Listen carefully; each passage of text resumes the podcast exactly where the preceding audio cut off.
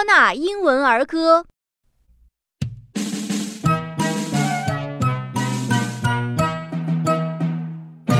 The animals went in two by two, hurrah, hurrah.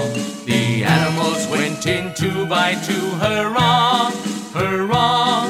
The animals went in two by two, the elephant and the kangaroo, and they all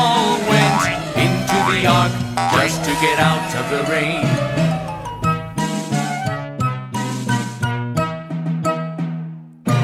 The animals went in three by three, hurrah, hurrah.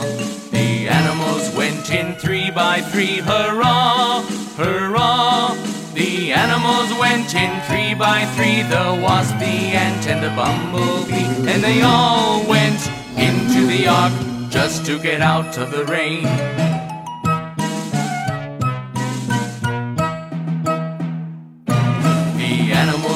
In four by four, hurrah, hurrah. The animals went in four by four, hurrah, hurrah.